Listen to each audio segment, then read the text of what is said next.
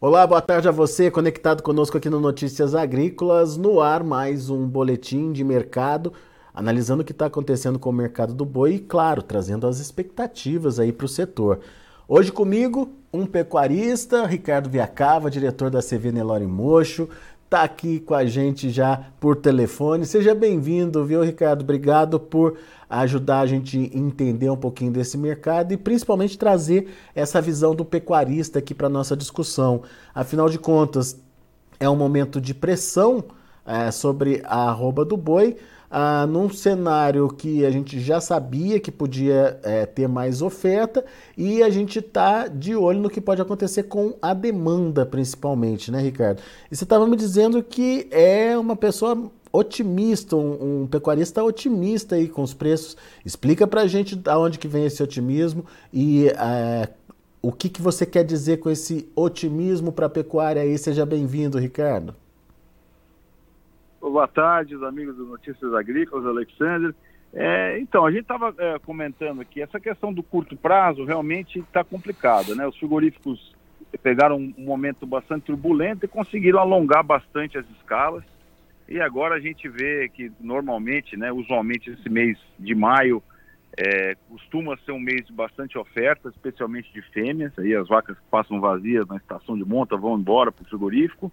E também aquele boi que está pronto do pasto está na hora de ir, porque começa a secar, piorar a qualidade dos pastos. Mas eu, eu vejo, é, como a gente estava dizendo aí, que tem do, dois, dois pontos aí que a gente pode é, ficar otimista com o negócio. Um que é que houve uma grande redução no ano passado do consumo de carne, né? O brasileiro que usualmente consome bastante carne passou de 35 quilos na média per capita para 27. Então, quer dizer, há um espaço e a gente sabe que quando a renda melhora um pouquinho, o consumo de carne anda junto, né? Então a gente tem essa expectativa que o mercado interno possa aquecer um pouco aí com um cenário de uma inflação um pouco menor, é, uma tendência aí de, de, estabilidade nos juros, até uma queda aí é, nos próximos meses. E também podemos olhar o nosso mercado, né? É, hoje o mercado de carne virou uma commodity internacional. Então a gente, se a gente olhar os nossos concorrentes aqui, nossos pares, eles estão com uma arroba mais valorizada do que a nossa, aí na casa de 70 dólares. Os Estados Unidos, que é hoje um grande comprador da carne brasileira, tem uma, um valor de arroba lá próximo dos 100 dólares. Então a gente pode se animar um pouquinho porque tem essa perspectiva de, de, de, melhorar os preços da exportação e também de ter um aquecimento no mercado interno. Ah, esse, esse cenário é, ele, ele se adequa a um momento, a uma questão da demanda, certo? A uma expectativa de melhora de demanda. Mas você lembrou que a gente, nesse primeiro momento, vai ter uma pressão de oferta chegando aí. Quando efetivamente a gente vai ter essa digamos, combinação mais perfeita entre oferta e demanda, na sua opinião, Ricardo? É a pergunta de um milhão, né? É, mas eu acredito que, vamos dizer, na virada do semestre, aí a gente já pode ter um, um espaço para uma recuperação, para uma subida do preço da roupa. Assim a gente espera, né? É, passa o mês de maio, que vai ser bastante ofertado, e aí começam a, realmente a diminuir as, as ofertas de boi de pasto, o confinamento ainda com a dieta bastante cara, então não sei qual que vai ser a motivação aí dos, dos volumes que a gente vai ter de gado confinado esse ano. É, então acho que dá para ficar otimista aí no segundo semestre, sim. Agora, por outro lado, tem a questão do custo de produção.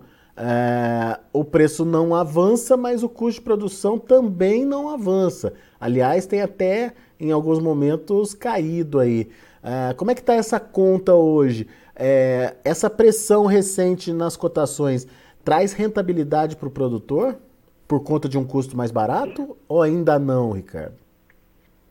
Olha, já começa a melhorar, né? O ano passado foi um ano bastante atípico, aquela questão de alguns insumos aí é, que subiram muito em função de, de, de, dessa questão geopolítica, guerra na Ucrânia, a gente também com um dólar mais, mais forte, você vê o custo de insumos aí de, é, de óleo diesel, que subiu uma barbaridade, dos, dos, dos, fertilizantes, que também subiram. Esse ano o fertilizante está cerca de 50% mais barato do que estava o ano passado.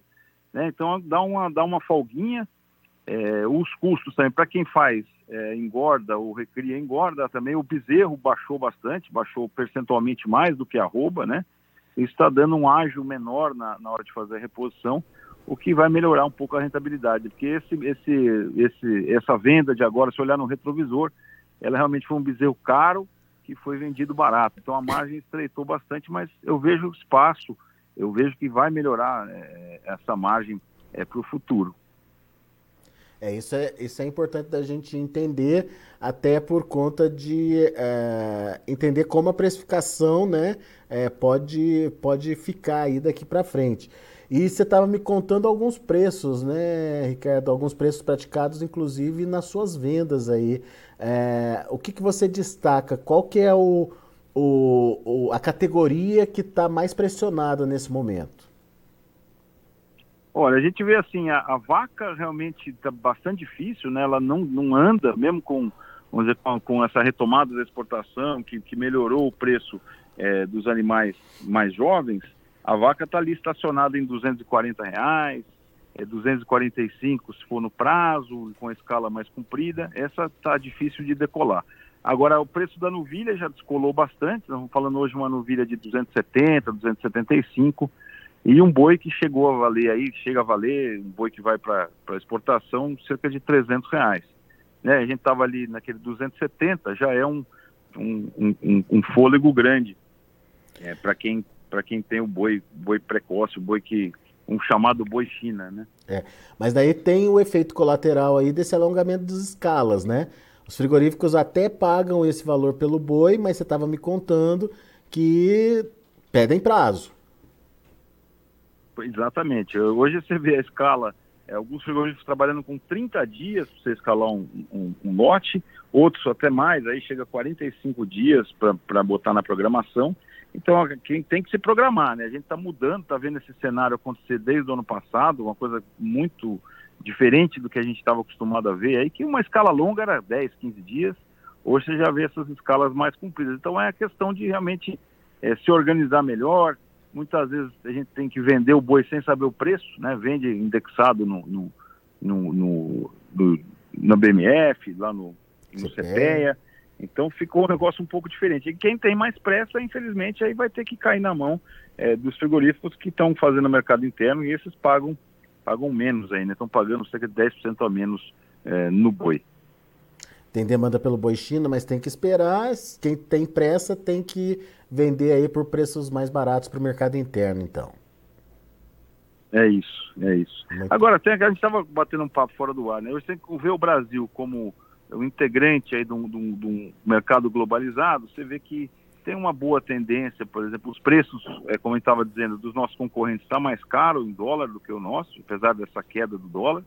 É, a nossa roupa ainda é bastante competitiva, e tem essa perspectiva, né, que se esperava que os Estados Unidos aumentasse a retenção de matrizes no ano passado, isso não aconteceu em função do clima, então a gente espera que possa acontecer isso por lá, esse ano uma retenção maior de matrizes, o que vai dar uma puxadinha no preço, e hoje os Estados Unidos é um mercado importante, já é o segundo maior é, comprador da, da carne brasileira, né, e também nem que não compre do Brasil vai vai pressionar outros mercados. Então acho que tem uma tendência esse esse gado que destinado à exportação pode ter um espaço bom para subir aí. Se você pegar, por exemplo, um boi de 70 dólares já daria aí 300 acima de 330 é, por arroba. Então acho que a gente pode pode esperar coisas boas, apesar de estar tá vivendo o ciclo de baixa da pecuária. Né?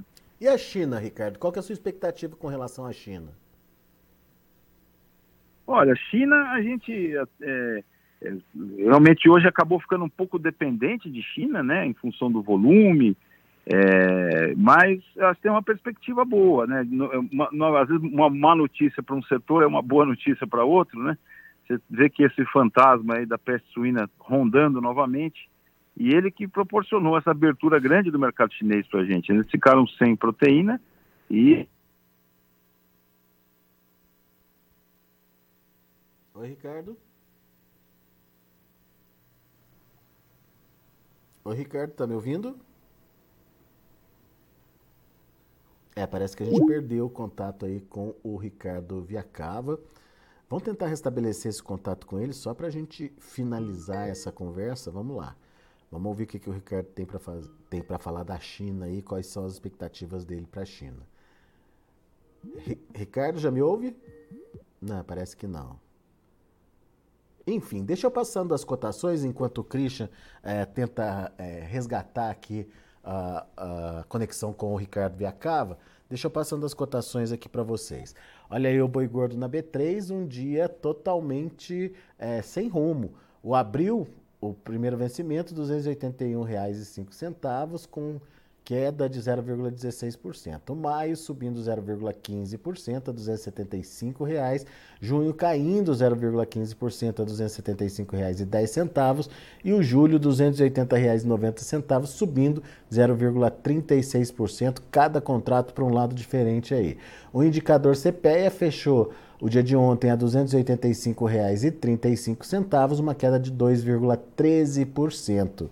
Esses são os números ainda sujeitos à modificação. O mercado do boi gordo lá na B3 está em pleno andamento ainda.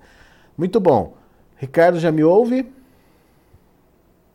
É, infelizmente a gente não conseguiu restabelecer o contato, mas a mensagem está passada. O Ricardo trouxe aí para gente a expectativa dele mais positiva aí para o mercado. É claro que a gente ainda deve passar por um momento aí de pressão nas cotações, principalmente nos próximos dois meses, principalmente entre é, maio e junho. Mas depois o Ricardo é otimista por conta de uma conjunção favorável é, para o consumo. Aqui no Brasil, o consumidor brasileiro está é, vendo a inflação arrefecendo aí, pode sobrar mais dinheiro no bolso o que vai fazer, o que pode ajudar o, o brasileiro a retomar aquele consumo per capita de carne que havia sido perdido no ano passado.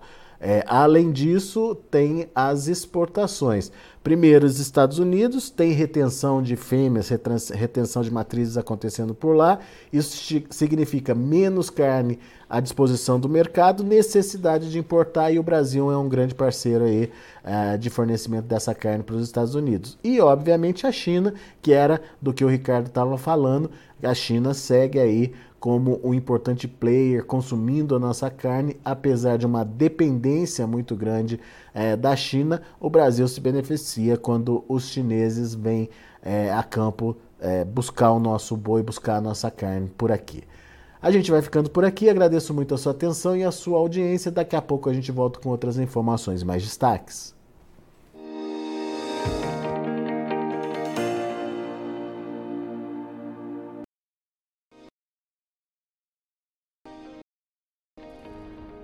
Se inscreva em nossas mídias sociais Notícias Agrícolas, no Instagram, arroba Notícias Agrícolas e no nosso Twitter, arroba Notiagre. E para não perder nenhum vídeo, não se esqueça de nos acompanhar no YouTube e na Twitch, Notícias Agrícolas Oficial.